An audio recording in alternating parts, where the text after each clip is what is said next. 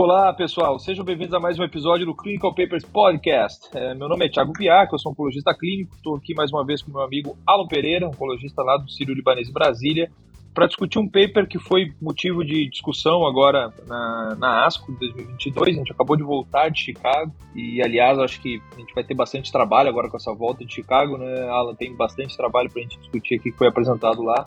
E alguns desses trabalhos os mais relevantes aí foram simultaneamente publicados em revistas de grande impacto. Esse é um dos trabalhos que foi apresentado no Congresso, publicado de forma aí, simultânea praticamente no New England Journal of Medicine, que é o estudo Dynamic, estudo que avaliou aí o uso de DNA circulante tumoral como sendo uma forma de guiar aí o tratamento adjuvante no câncer de cólon estadio 2. Acho que esse assunto ele está extremamente em alta. A gente está alguns anos atrás da hematologia, né, tentando guiar baseado na presença de DNA, de célula tumoral, etc. Mas isso está vindo com força aqui em, tumores sólidos. Essa foi a área de pesquisa, inclusive, do Dr. Alan quando esteve como, uh, como fellow no MD Anderson. Então, hoje o meu papel basicamente aqui Alan, é aprender ctDNA contigo e criticar esse estudo. Basicamente é isso que eu pretendo fazer aqui. Ah, vamos...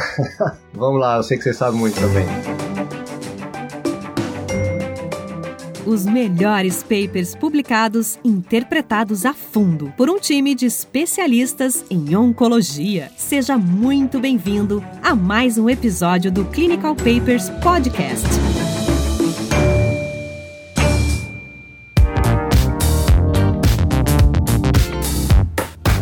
Olha só, não é só em câncer coloretal que essa tecnologia está chegando para guiar adjuvância, né? Vamos lembrar que a gente já usa isso, já usa ctDNA para guiar tratamento e terapia-alvo, por exemplo, em câncer de pulmão, foi onde foi primeiramente aprovado. Só para dar um, um, um, panorama geral, uma introdução, assim, eu falo isso em todas as minhas aulas de todos nós, né, pessoas com câncer ou sem câncer, têm DNA livre na sua circulação. Pacientes com câncer, uma parcela pequena desse DNA não vem de células normais, vem de células cancerosas que estão lá tendo suas apoptoses, suas necroses e liberando DNA na circulação. É uma parcela pequena, isso já sabia de longa data que isso era presente, mas só mais recentemente conseguimos ter tecnologia suficiente para poder detectar e separar o joio do trigo né, dessa questão. E daí veio, com as novas tecnologias, a capacidade de você fazer genotipagem tumoral com base em análise de DNA livre na circulação.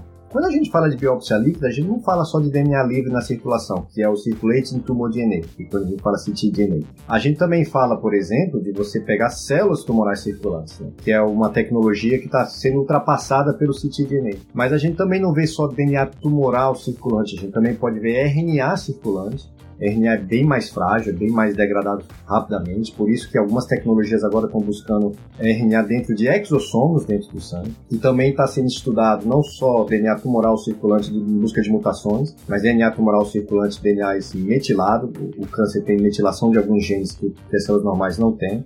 E também existem tecnologias com estudando padrão de fragmentação diferentes na circulação. Tamanhos de fragmentos de DNA livre na circulação de pacientes com câncer são diferentes sem câncer. Então, assim, é, o termo biópsia líquida engloba uma diferente gama de tecnologias. ctDNA é uma delas, é onde está sendo mais avançado e foi a que foi usada aqui nesse estudo. Por causa disso, é uma das mais usadas, é que foi, é que foi usada nesse estudo. Mas no cenário de câncer coloretal, foi escolhido o paciente com câncer de colo no estágio clínico 2, porque é essa parcela de pacientes onde a evidência de se oferecer quimioterapia ou não adjuvante, né, com a intenção de aumentar a chance de cura, sempre foi fraca.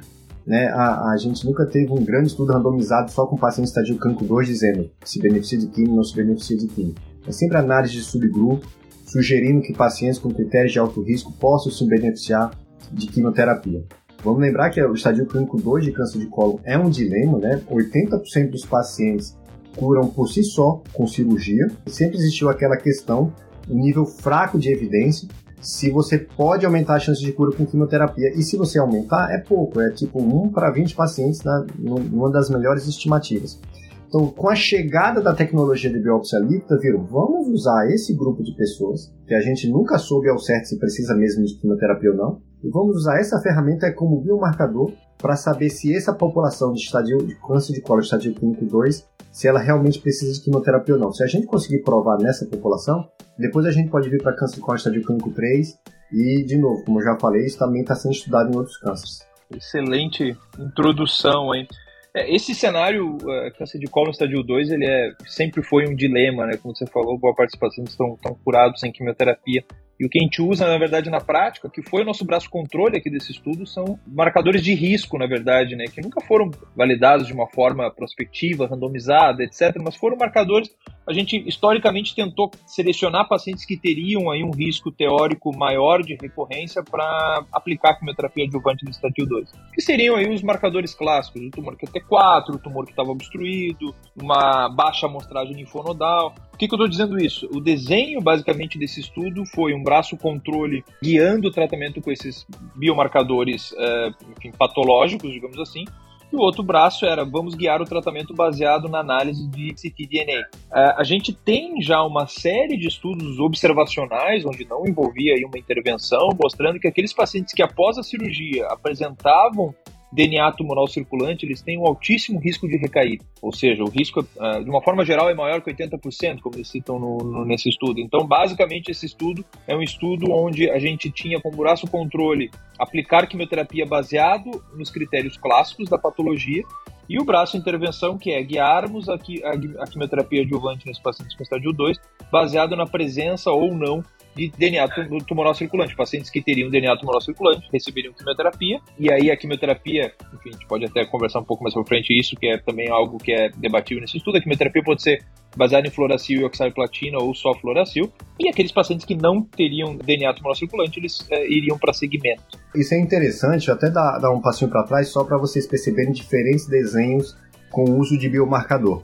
O que, que a gente está acostumado a ver na oncologia? A gente está acostumado a ver o desenho de biomarcador de enriquecimento. O que, que é isso? É, por exemplo, todos os estudos de pacientes com, com HER2 hiperexpresso. Você pega uma população, Cleópatra, por exemplo, de câncer de mama. Você pega pacientes com câncer de mama, aqueles que têm hiperexpressão de HER2 é que você vai recrutar para daqui randomizar para tratamento A ou tratamento B, tratamento com anti-HER2 ou sem anti-HER2. Esse é o tratamento de recrescimento. Você ignora todos os outros pacientes que não tinham o biomarcador. Aqui não é esse desenho, aqui é o desenho que a gente que costuma ser assim, use ou ignore o biomarcador, que é assim, você vai ter dois grupos. A randomização é, vou fazer a estratégia de guiar meu tratamento como eu sempre fiz, que é o braço controle, ou vou guiar meu tratamento com base em ctDNA. Você vai usar os dois grupos nas análises. E a randomização foi aqui, né? Foi logo no início. Não existe uma segunda randomização entre ctDNA positivo ou negativo. Não existe. A, a comparação dos braços é o braço que eu usei ctDNA para guiar minha terapia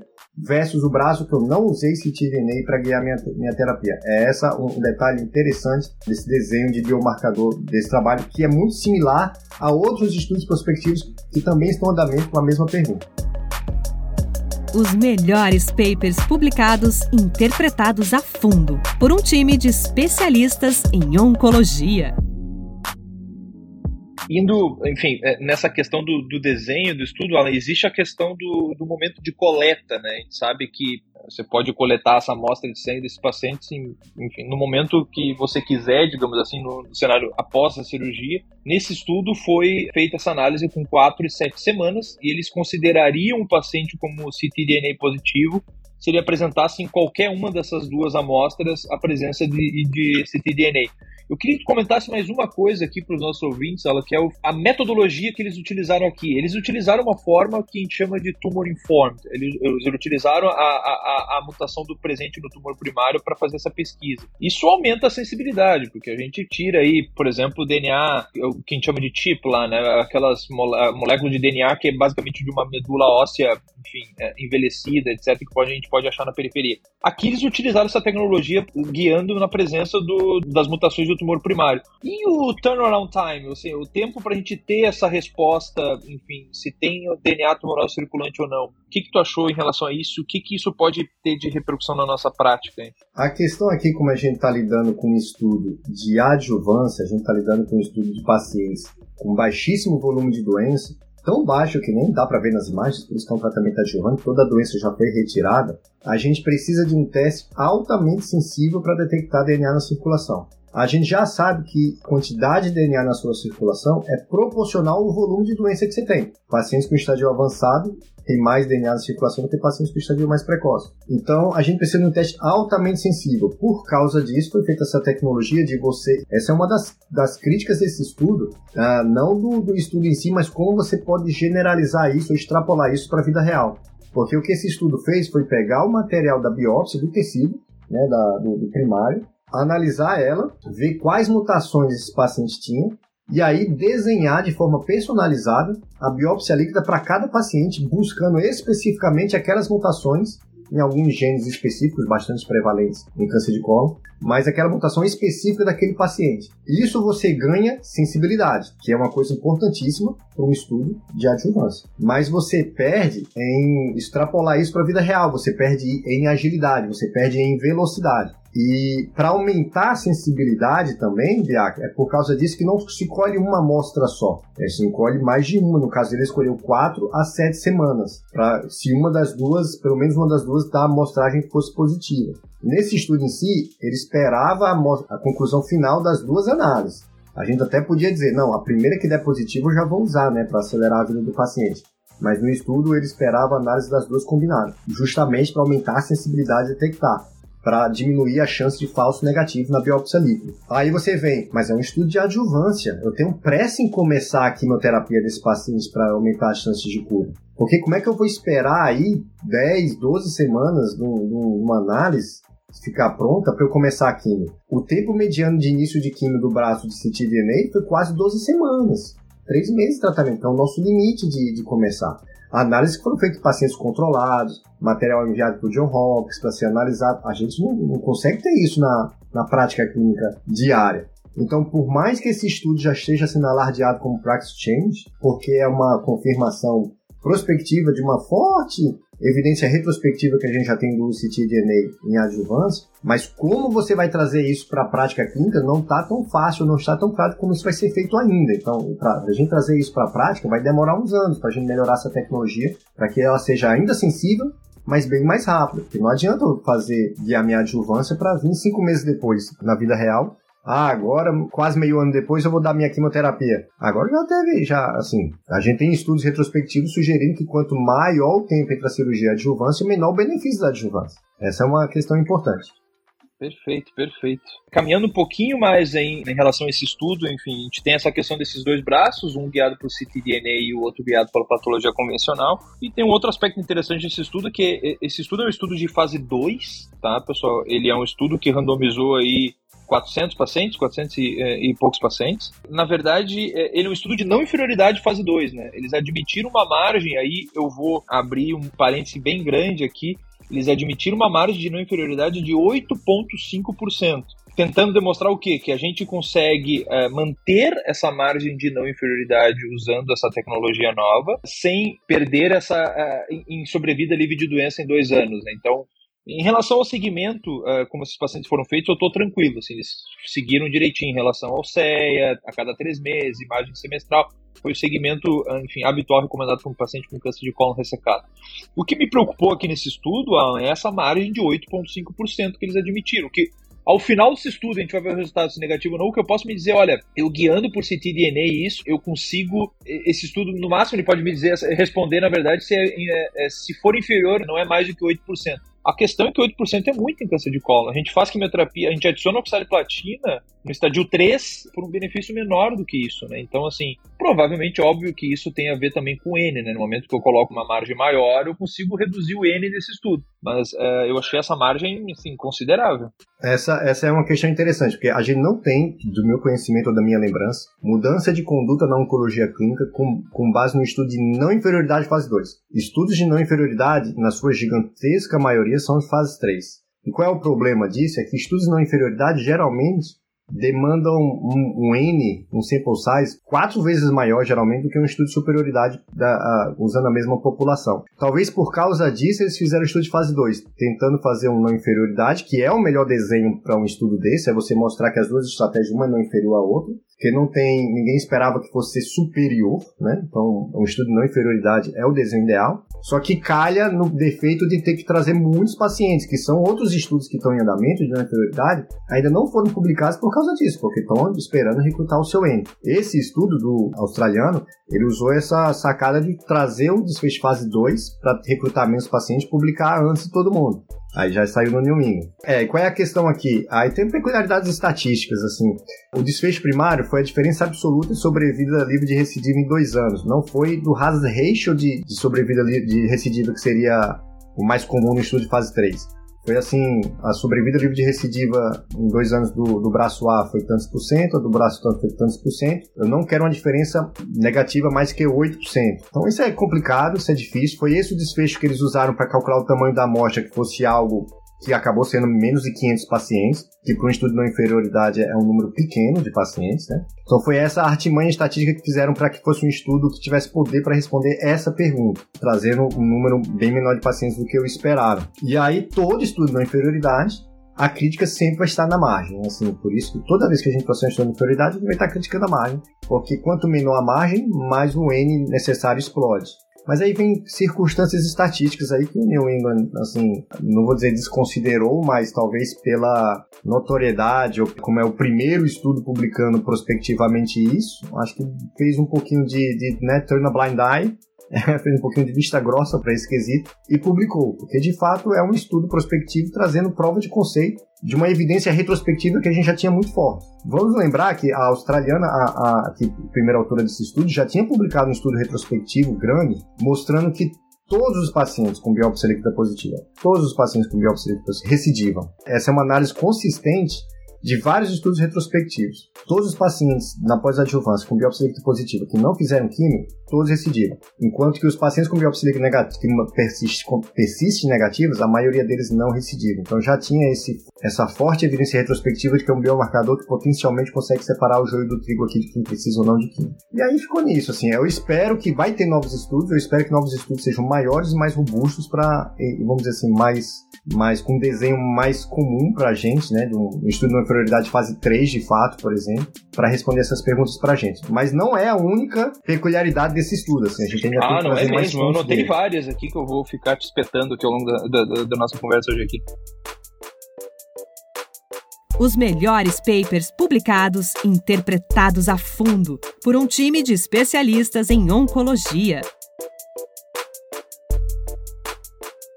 Essa questão do número, por que, que eu bati um pouco nessa tecla? Lembra que a gente começou essa conversa de estadio 2 dizendo que 80% está curado com cirurgia. Isso tudo que a gente está falando de guiar tratamento adjuvante, a gente está falando dos outros 20%. Se a gente pegar a amostra em números grosseiros aproximados desse estudo, a gente tinha 450 pacientes, eles randomizaram 2 para 1, então uh, aí a gente tem uns 300 pacientes que foram para o ctDNA e 150 pacientes que foram para o método convencional.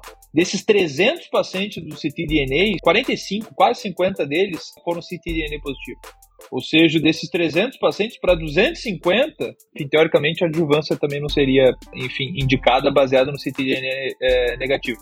Mas a gente vai ver alguns dados depois, algumas correlações ali entre essas duas formas de avaliar que são interessantes ali mais para frente, essa questão do ctDNA e do risco convencional. Se a gente for aqui para a tabela 1, que a gente sempre precisa citar a tabela 1 para descrever a população do estudo, a gente tem algumas coisas que, embora o estudo tenha sido randomizado, a gente tem alguns desbalanços que até pecam, assim, que jogam contra o braço citidinei. Assim, a gente tem população que aceitou até ECOG 2, né? Mas a gente tem uma população, a, a, o braço tratamento tinha mais ECOG 0 do que o, o braço citidinei. A gente tinha uma população ah, no braço citidinei com mais cólon direito, 57 vezes 47%, ou seja, 10% mais de colo direito na população guiada por citidinei, então traz um pouquinho de pior prognóstico. E o, o, no restante, é, eu acho que assim, a gente tem um certo balanço assim, de, car de características de, de mau prognóstico entre os diferentes braços, mas o braço citidinei tinha mais colo direito e também tinham pacientes assim, tinham pacientes mais idosos. O braço citidinei ele tinha 30% de pacientes acima de 70 anos, enquanto o braço padrão tinha em torno de 20%. Eu acho que para mim foram essas as, as maiores diferenças entre, entre as duas populações. Deixa eu ser o chato aqui em relação à tabela 1 também. Ó. Tem duas coisas que me chamaram a atenção aqui em relação à tabela 1. Primeiro, existia uma relativa pequena incidência de tumores T4, 15% mais ou menos dois braços eram tumores T4. tudo bem, elas eram pareados, é, eram balanceados nas duas, nos dois braços. Mas por, só por isso, só por aí a gente já consegue imaginar que, no geral, essa população vai ter um risco baixo de recaída nos dois braços. E a outra questão é, menos, é mais ou menos 5% só dos doentes tinham menos do que 12 linfonodos ressecados. Por que, que eu estou uh, ah, falando essas duas variáveis? Porque, para mim, e também uma parcela menor que 5% deles tinham tumores perfurados, por exemplo. Essas são as, as grandes variáveis aí que eu diria que indicariam quimioterapia adjuvante, as, as, as variáveis que teoricamente oferecem um risco maior nesse paciente de estádio 2. Então, assim, de uma forma geral, eu olhando essa tabela 1, eu já conseguiria imaginar que talvez nesses dois braços a gente tenha um risco baixo de recaída. Uh, no momento que você tem um risco baixo de recaída nos dois braços, enfim, qualquer intervenção guiada por qualquer coisa, guiada por o signo do paciente, uh, vai ter um, um, índice baixo de recaída e eu vou dizer que meu método é eficaz como sendo não inferior porque eu tratei baseado no signo. Então, isso, enfim, também é uma coisa que me, me que me chamou atenção aí nessa,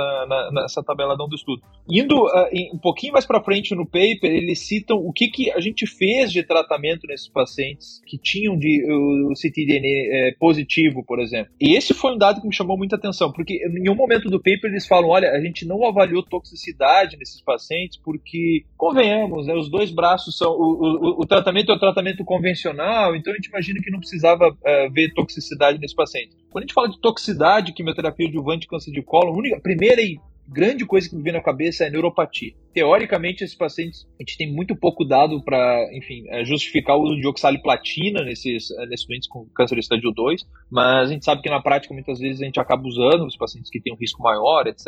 Me chamou a atenção que no braço ctDNA é, guiado 62% dos pacientes receberam oxaliplatina versus 10% dos pacientes no braço do tratamento standard. Ou seja, provavelmente o médico que via aquele DNA tumoral circulante positivo, ele ficava com mais medo, fazia quimioterapia com oxaliplatina a gente está falando de um estudo onde o desenho começou antes do resultado do ID, então provavelmente eles puxaram aí até os seis meses de oxaliplatina. Então, talvez nesse estudo o resultado dessa amostra ctDNA positivo tenha aumentado o risco de neuropatia lá na frente dessa população. Eu não tenho dúvidas que o braço ctDNA, com base nesse dado, tenha sido mais tóxico, por exemplo. E aí como é que ele vem dizer, não, não vamos descrever dados de toxicidade porque já é muito conhecido, só tratamentos padrões? Para mim, assim, só esconderam dados assim que não, não são agradáveis pro braço que eles querem tornar padrão. Mas nesse estudo, assim, deve ter sido pior. Como é que um braço recebe 62% recebe oxaliplatina enquanto o outro só 10% e esse braço não vai ter mais não vai ser mais tóxico? Óbvio que vai ser mais tóxico.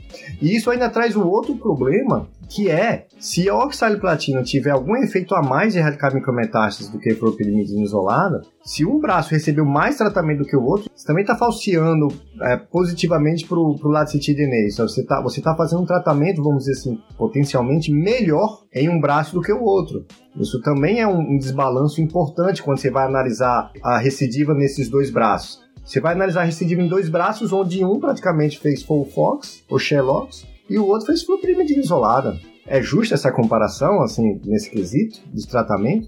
Isso é, isso é uma coisa importante para ser levantada nesse estudo. E é interessante notar isso, porque no estudo que o pessoal do Emiliano também está fazendo, quando eu estava saindo de lá, tinham acabado de ganhar o grant para desenhar esse estudo na população americana. Nesse estudo atual que a gente está discutindo, era escolha do investigador. E a maioria dos investigadores, 62%, escolheram fazer com oxaliplatina. No estudo do MD Anderson, não. No estudo do MD Anderson vai ser com oxaliplatina, senão o, o, o tratamento padrão do braço da, dos pacientes citidinei positivo. Mas o outro braço, o braço guiado por conduta padrão, também vai ser escolha do investigador. E também vai dar o mesmo problema. Porque a gente tem o padrão do estadio clínico 2 é da fluoropyrimidina isolada.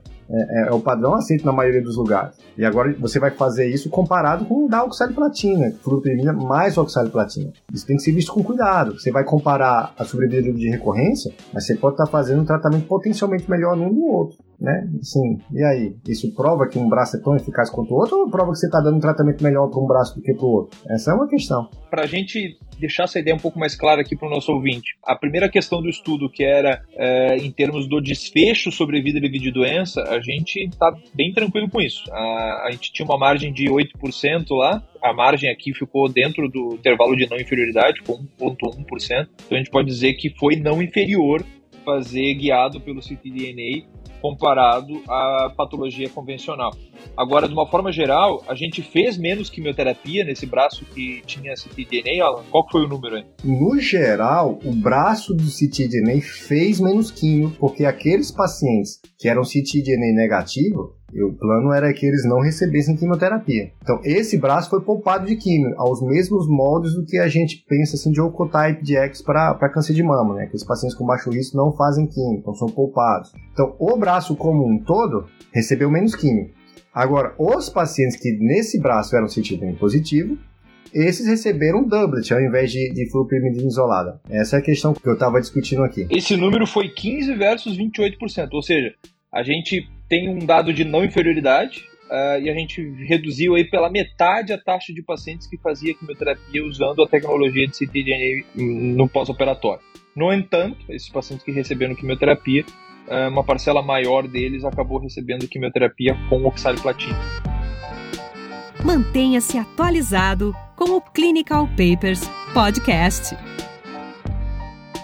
E aí tem os dados, eh, os outros exploratórios desse estudo que eu acho que são igualmente interessantes aqui, na verdade. Por exemplo, quando a gente pega a população ctDNA guiada, a chance de recaída nos primeiros dois anos, se o cara tinha um ctDNA negativo, era 6% e se ele tinha um positivo era 18%. Vejam, a gente está falando aí 8 de 45 pacientes, então, 18%, que foi detectado com ctDNA positivo. Isso, para mim, eu vejo com bons olhos aí, no sentido de que a gente estava no começo falando que, olha, quem tem ctDNA positivo, a chance de recaída é lá, maior que 80%. Aqui, obviamente, esses pacientes que tinham ctDNA positivo, eles foram tratados, muito provavelmente com oxaliplatina. A gente tem uma taxa de recaída de 18%, então eu vejo como sendo um, uma luz futura nesse tema, justamente isso que tu comentou sobre o estudo do MDN. Esses pacientes que têm o ctDNA positivo, que sabe, estão sob um alto risco, a gente fazer quimioterapia de verdade nesses doentes. Tem mais, viu, Biak? Assim, eu ia deixar isso para o final, mas assim, tem estudo já sendo desenhado para fazer diferente. Para fazer assim, você faz tem ctDNA positivo, você faz adjuvância, normal. Não clareou, assim, não apagou o ctDNA, continua positivo, você fazer algum tratamento diferente a mais, do tipo, fiz Folfox, vou fazer Folfir, fiz Folfox, se o paciente é raiz selvagem, vou fazer conceituximab. Eu sei que esses estudos falharam em erradicar micrometástases na população completa, mas numa população muito guiada, talvez seja diferente. Então, usar a tecnologia citidinei começa a fazer os próximos desenhos serem desenhos saindo da caixinha um pouquinho, para tentar dar uma, uma personalizada ainda maior no tratamento adjuvante.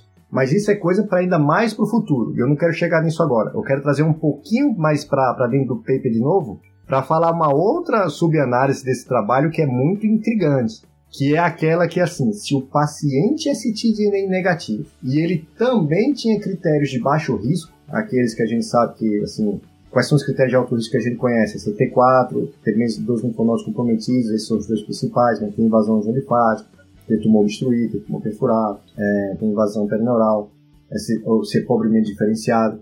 Esses critérios de, de alto risco que a gente conhece para estadio clínico 2. Se o paciente era CTDNA negativo e ele não tinha esses critérios, a sobrevida livre de recidiva aí era, era, era quase 98% aí no, nos primeiros dois anos. Então é uma linha praticamente reta no Kaplan-Meier. Mas se o paciente era ctDNA negativo, mas tinha critérios de alto risco, esse paciente tem uma curva muito semelhante a ctDNA positivo.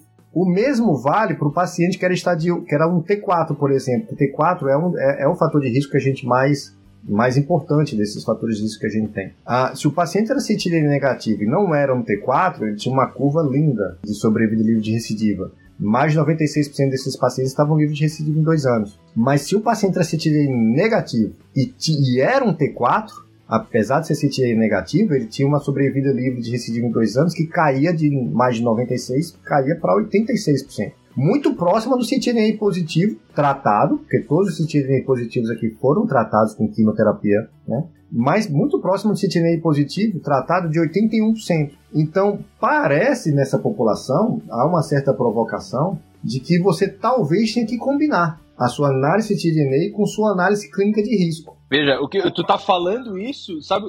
Olha o que eu tô imaginando aqui se o paciente cai no braço guiado por ctDNA e ele tinha um tumor de alto risco pela patologia, ele não receberia quimioterapia habitualmente, porque olha, o ctDNA é, negativo é algo que nos tranquiliza, digamos assim. Só que a curva desse paciente tem 85% de sobrevida de doença em dois anos, ou seja, tem 15% de recaída em dois anos diferente do cara que tinha uma patologia de baixo risco, que é 2, 3%. Ou seja, se o cara tem uma patologia de alto risco, um T4, menos que 12 linfonodos, etc., como que eu vejo um cenário ideal usando to todas as tecnologias eh, disponíveis agora no consultório amanhã? Olha a patologia, patologia de alto risco, mesmo que esse cara tenha ctDNA negativo, ele deveria receber quimioterapia. Agora, se esse cara tem uma patologia que não é de alto risco, eventualmente aí talvez a gente consiga selecionar o paciente que ainda assim precise de quimioterapia. Esse paciente que ainda assim precise de quimioterapia, talvez quimioterapia com Folfox seja a melhor opção se o cara tem um ctDNA positivo do que fazer sim, simplesmente sem fluoracil. Ou seja, como que eu vejo isso sendo novamente o chato que vai contrário, o, o, velho que não gosta de novas tecnologias? Se a patologia é de alto risco, pouco me interessa o ctDNA positivo ou não desse cara, eu tenho que fazer quimioterapia nele, o risco de recaída mesmo quando negativo aqui nesse estudo foi alto. Essas perguntas serão melhores esclarecidas, essa questão de o quanto você valoriza o critério clínico e quanto você vai valorizar o ctDNA, serão melhores respondidas quando a gente começar a ter um corpo maior de evidência, porque, de novo, esse não é um único estudo fazendo a mesma coisa. A gente tem estudos aí no estádio clínico 2 maiores em andamento, não é só o grupo de que está fazendo, tem outros, e a gente também já tem estudos correndo em estádio clínico 3. Então, assim, vamos ter mais respostas, talvez tenhamos mais perguntas também, né? Às vezes os estudos geram mais perguntas ainda de como vai guiar isso na prática. Mas vamos trazer mais respostas. O que foi a conclusão do estudo que fez ele merecer o New England aí? É a confirmação prospectiva de que sim, o ctDNA é, um, é uma ferramenta que consegue nos dizer, nos separar um paciente do outro, principalmente esses pacientes sem características de, de alto risco e ctDNA negativo, esses com certeza não precisam de nada. O paciente que é ctDNA positivo, independente das características de risco, esse aparentemente precisa de tratamento. Agora, aí vem essas questões. O que começa a discordar entre o ctDNA negativo, mas é alto risco, será que esse precisa também? A princípio, até o momento desse estudo, sim. Obviamente, isso pode mudar se a tecnologia de biópsia líquida for melhorando, for ficando mais sensível, for ficando mais rápida, ela começa a poder superar os critérios, os critérios clínicos. Né? É, é, é para isso onde a medicina parece estar caminhando.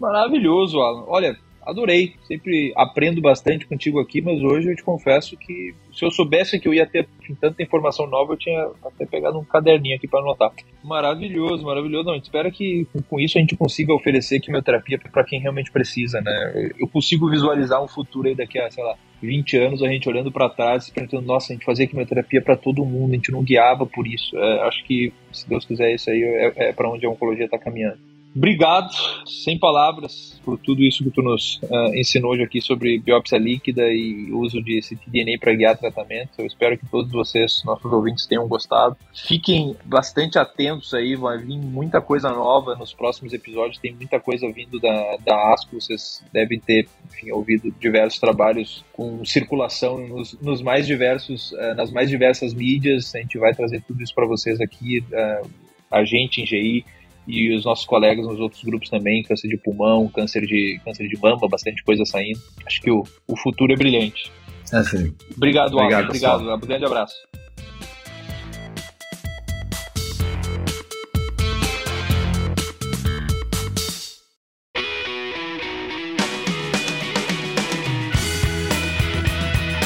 Você ouviu Clinical Papers Podcast. A medicina que você faz hoje pode não ser a de amanhã. Mantenha-se atualizado com o Clinical Papers Podcast.